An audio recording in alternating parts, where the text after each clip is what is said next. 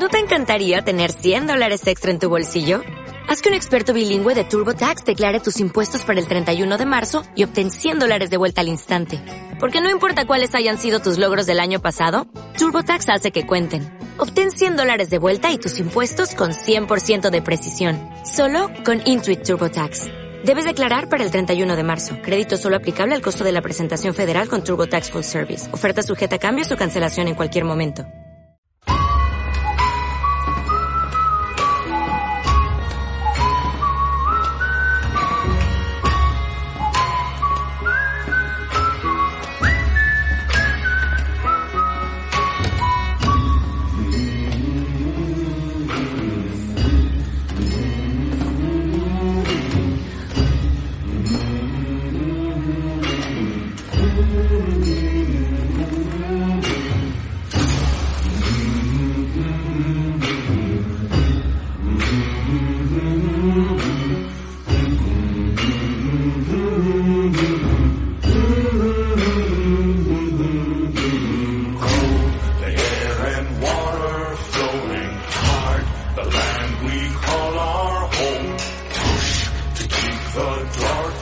coming.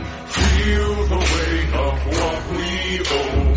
It's the song of sons and daughters. Hide the heart of who we are. Making peace to build a future. Bienvenidos a un nuevo Rodcast. ¿Qué tal estáis? Espero que todo vaya bien, que no se os hayan truncado las cosas por ahí. Hace mucho que no hablamos directamente y que no traigo una colaboración al canal, pero bueno, todo llega. La verdad es que me apetecía mucho sacar Felsen y bueno, a mí ya me conocéis, yo soy Ro y os traigo la continuación del primer episodio, del cual me han llegado bastantes buenos comentarios por privado y me ha alegrado un montón. Sigo aceptando peticiones en la cajita de comentarios y os recuerdo que podéis contactar conmigo en Twitter, arroba friki barra baja gafas, y en Instagram como lapicero. Sí, con dos sís, como siempre. Y vamos allá con el segundo capítulo de esta obra que ya conocéis, que es Felsen, y como siempre espero que la disfrutéis tanto como yo haciéndola. Nos vemos. Chao.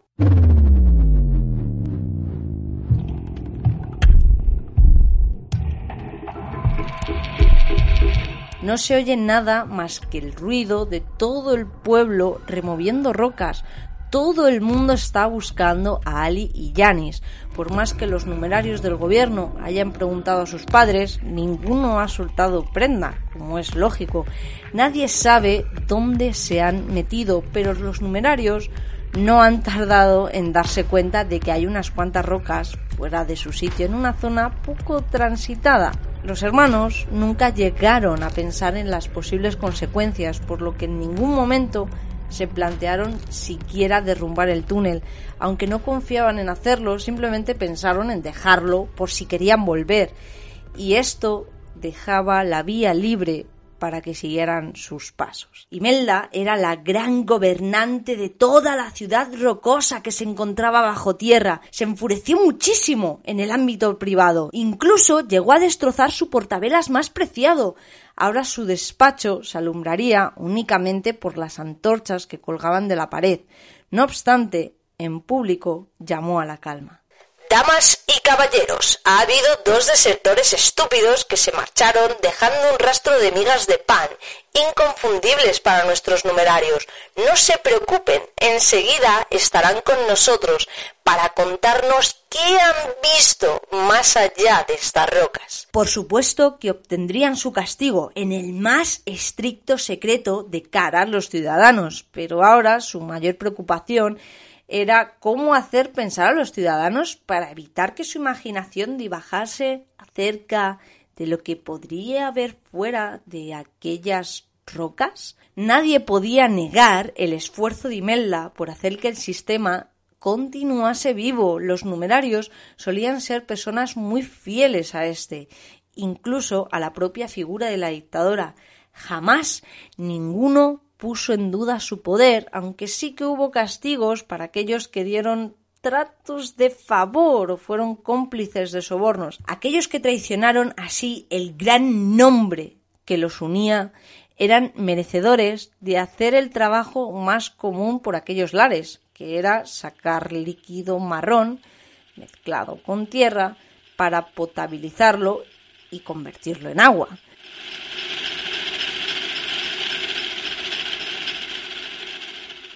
Si bien las grandes fuerzas del Estado debían de dar una imagen, el pueblo era más libre en ese sentido. Eran pocos los que podían trabajar arreglando ropajes rotos, incluso creando prendas nuevas, o los que podían vender soportes de antorchas. Pero por norma general, el destino de los jóvenes de Felsen estaba marcado por la herencia del trabajo, y eran cuatro los más destacados. Las minas, recoger la comida que ofrecían desde el Estado y repartirla a los ciudadanos, encargarse tanto del alumbrado de las calles como de las casas, cercionándose del suministro de las mismas y todo lo relacionado con las vestimentas. Obviamente en este campo era donde más creativo se podía ser, pero siempre dentro de unos límites.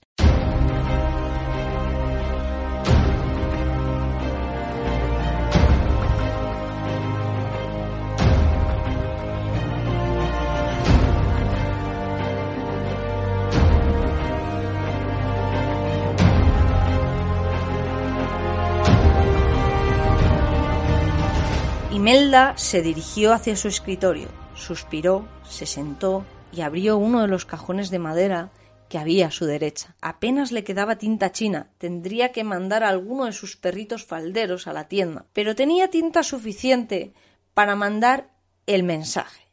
Nadie, nadie, nadie era sabedor de que en su despacho sabía construir uno de los mejores sistemas de mensajería de la forma más rudimentaria y sofisticada posible, incluidos sus guardias, así que tenía que ser muy cautelosa.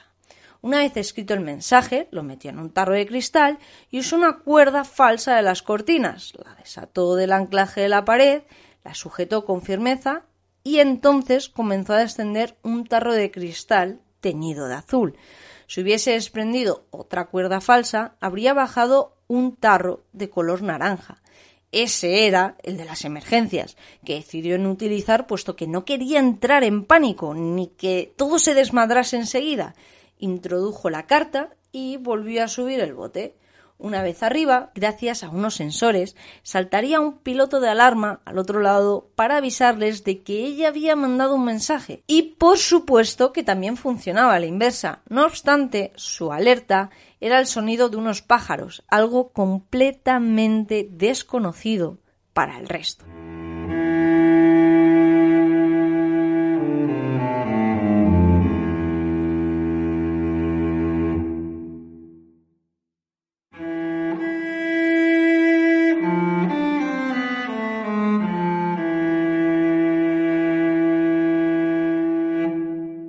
Aquí tiene, señora, su tinta. Oh, muchas gracias, Gilda. Espera, espera, no te marches. Sorprendida, la numeraria se paró en seco y se giró lentamente. ¿Cómo van las labores de captura de los dos que se han escapado? En realidad estaba bastante cabreada con la situación y tenía que hacer un verdadero esfuerzo para no pagarlo con cualquiera. Jacobo y Marta se introdujeron en el túnel hace un par de horas. No te sé decir todavía. Muy bien, ahora largo y que no me moleste nadie.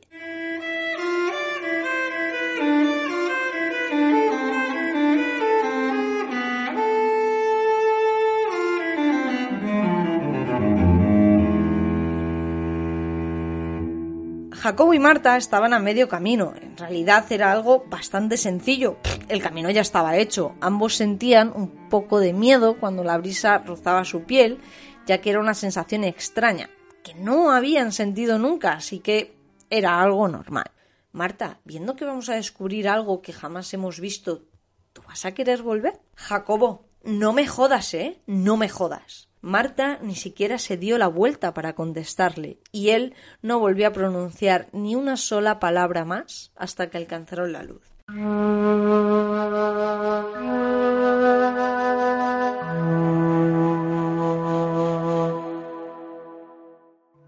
A pesar de que había nubes, la luz les cegó, su vista alcanzaba a ver el horizonte, pero no había ni una sola piedra y ni siquiera les hacían falta las antorchas que habían iluminado todo su camino hasta allí.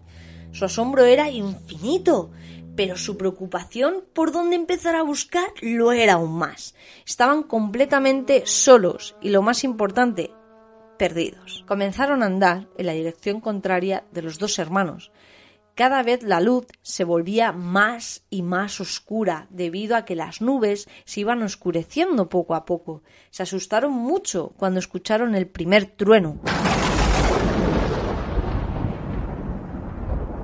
Enseguida se pusieron alerta, espalda con espalda y mirando rápidamente en todas las direcciones. Un segundo trueno los sorprendió y ya con el tercero fue cuando comenzaron a mirar hacia arriba. Había destellos de luz muy fugaces que hizo que corriesen con todas sus fuerzas. La brisa era cada vez más fuerte y dificultaba su carrera. Incluso Jacobo llegó a tropezar y a caer al suelo. Marta había interiorizado muy bien el lema de la academia, no dejar a nadie atrás. Continuaron su marcha a un paso más lento y tardaron bastante en llegar a lo que parecía una ciudad muchísimo más grande que la suya y cuyas calles estaban llenas de personas que físicamente se les parecía mucho, pero que llevaban unas vestimentas completamente innovadoras.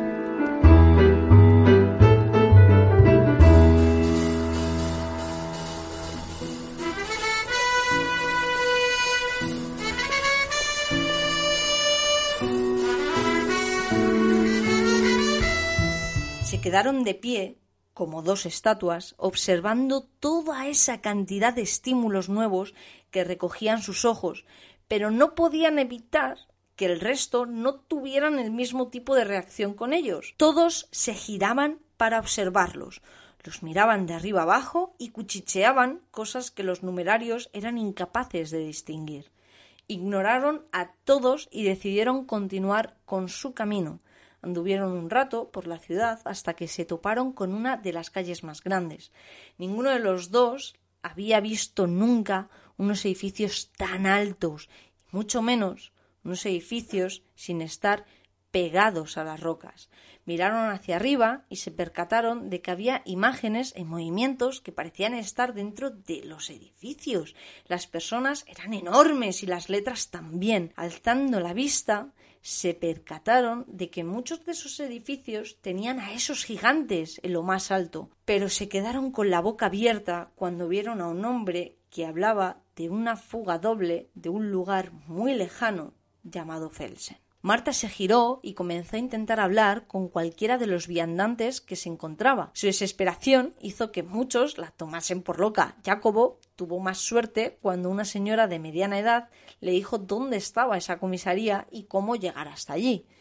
Tardaron unos minutos en aparecer en la puerta de la comisaría, jadeantes y bañados en sudor. Se volvieron a encontrar en esa misma situación de que todo el mundo los miraba. Uno de ellos se les acercó y preocupado les preguntó qué, querían. Hablar con el que ha salido en el edificio. ¿Qué edificio, amigo? preguntó un poli. Sí. Sí. Eh, estábamos donde había mucho, muchos edificios muy, muy altos con con personas gigantes en, las zonas más altas. Sus gestos contribuyeron a un mayor entendimiento. ¿Te refieres a las pantallas del edificio? ¿Qué pantalla? El policía repitió el gesto que había hecho para regresar a la idea de los edificios, pero le añadió una caja rectangular uniendo el índice y el pulgar de cada mano con su contrario. ¡Eh, Félix! Creo que quieren hablar contigo. Félix se acercó y los dos sirvieron rápidamente. A ver, decidme, ¿qué pasa? ¿Dónde están los dos chavales de los que hablabais en los edificios? Espera, ¿sois de Felsen? Eh. Sí, claro. Hemos venido para llevárnoslo. Eh, a ver, están con nosotros, pero no os los vamos a dar. No podemos permitir que se marchen con ustedes. Las caras de Jacobo y Marta se llenaron de arrugas. No iban a poder cumplir con su misión y habían ido hasta allí para nada. Se miraron y volvieron a observar a este tal Félix. Ni de coña, nos los vamos a llevar, es nuestro deber. Eh, no, amigo mío, se van a quedar aquí. Jacobo se le encaró, incluso llegó a levantar el puño derecho. Fue Marta la que le paró antes de que cometiese una locura. ¿Para qué los queréis, eh? ¿Para qué los queréis? Eh, tranquilícese, señor. Son órdenes de arriba. Jacobo se enfureció aún más y Marta tuvo que hacer un verdadero esfuerzo para que su compañero se alejase del policía. Una vez consiguió que se sentase en una silla, se volvió hacia la gente y en un tono más calmado le preguntó qué se suponía que tenían que hacer ahora. Félix se encogió de hombros y les invitó amablemente a que se marcharan. Antes de que pudieran salir del edificio, el comisario salió en su búsqueda, llamándolos a voces, y los dos compañeros se dieron la vuelta sorprendidos. ¡Eh! ¡Disculpad! Antes de que os marchéis, tenemos que hablar con vosotros.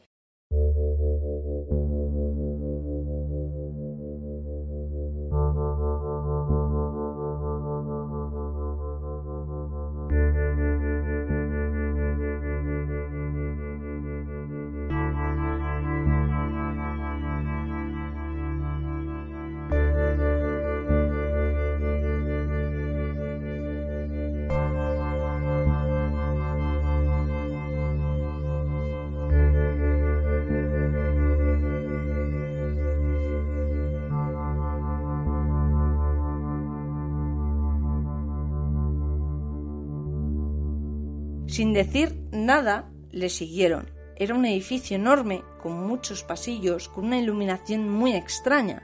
No había fuego por ningún lado. Tras varios giros a la derecha y otros pocos a la izquierda, por fin llegaron a una sala vacía. Simplemente había un par de sillas y una mesa larga. Ya había una persona allí, esperándolos, y apoyaba sus dedos sobre un objeto extraño que brillaba y tenía una pantalla de esas que habían visto antes en los edificios, pero esta era mucho más pequeña. Por favor, siéntense. Acto seguido, el comisario hizo lo propio y se situó junto a su compañero. A ver si me he enterado yo bien. Vosotros decís que venís de Felsen, ¿no? Eh, sí, sí. Muy bien. ¿Sois conscientes de lo que pasaría si contaseis algo de lo que habéis visto hoy aquí? Pero usted se piensa que alguien va a creer lo que nosotros podamos decir. ¡Exacto! Miguel, ven aquí. Miguel os va a llevar hasta el agujero del que habéis salido. Y no insistáis en hacerle preguntas porque no habla con personas y mucho menos con gente como vosotros. La caja rodante hizo muchísimo más fácil el camino de vuelta, aunque los numerarios estaban un poco descontentos con el tono despectivo con el que los habían tratado, además de volver con las manos vacías. Tuvieron que darle una serie de indicaciones acerca de dónde habían salido. El agujero se veía perfectamente desde la carretera. Paró el coche y se dirigieron de vuelta a casa.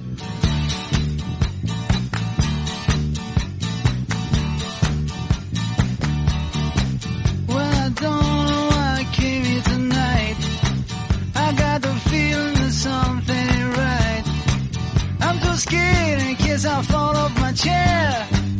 And I'm wondering how I'll get down the stairs. Clowns to the left of me, jokers to the right. Here I am, stuck in the middle with you. Yes, I'm stuck in the middle.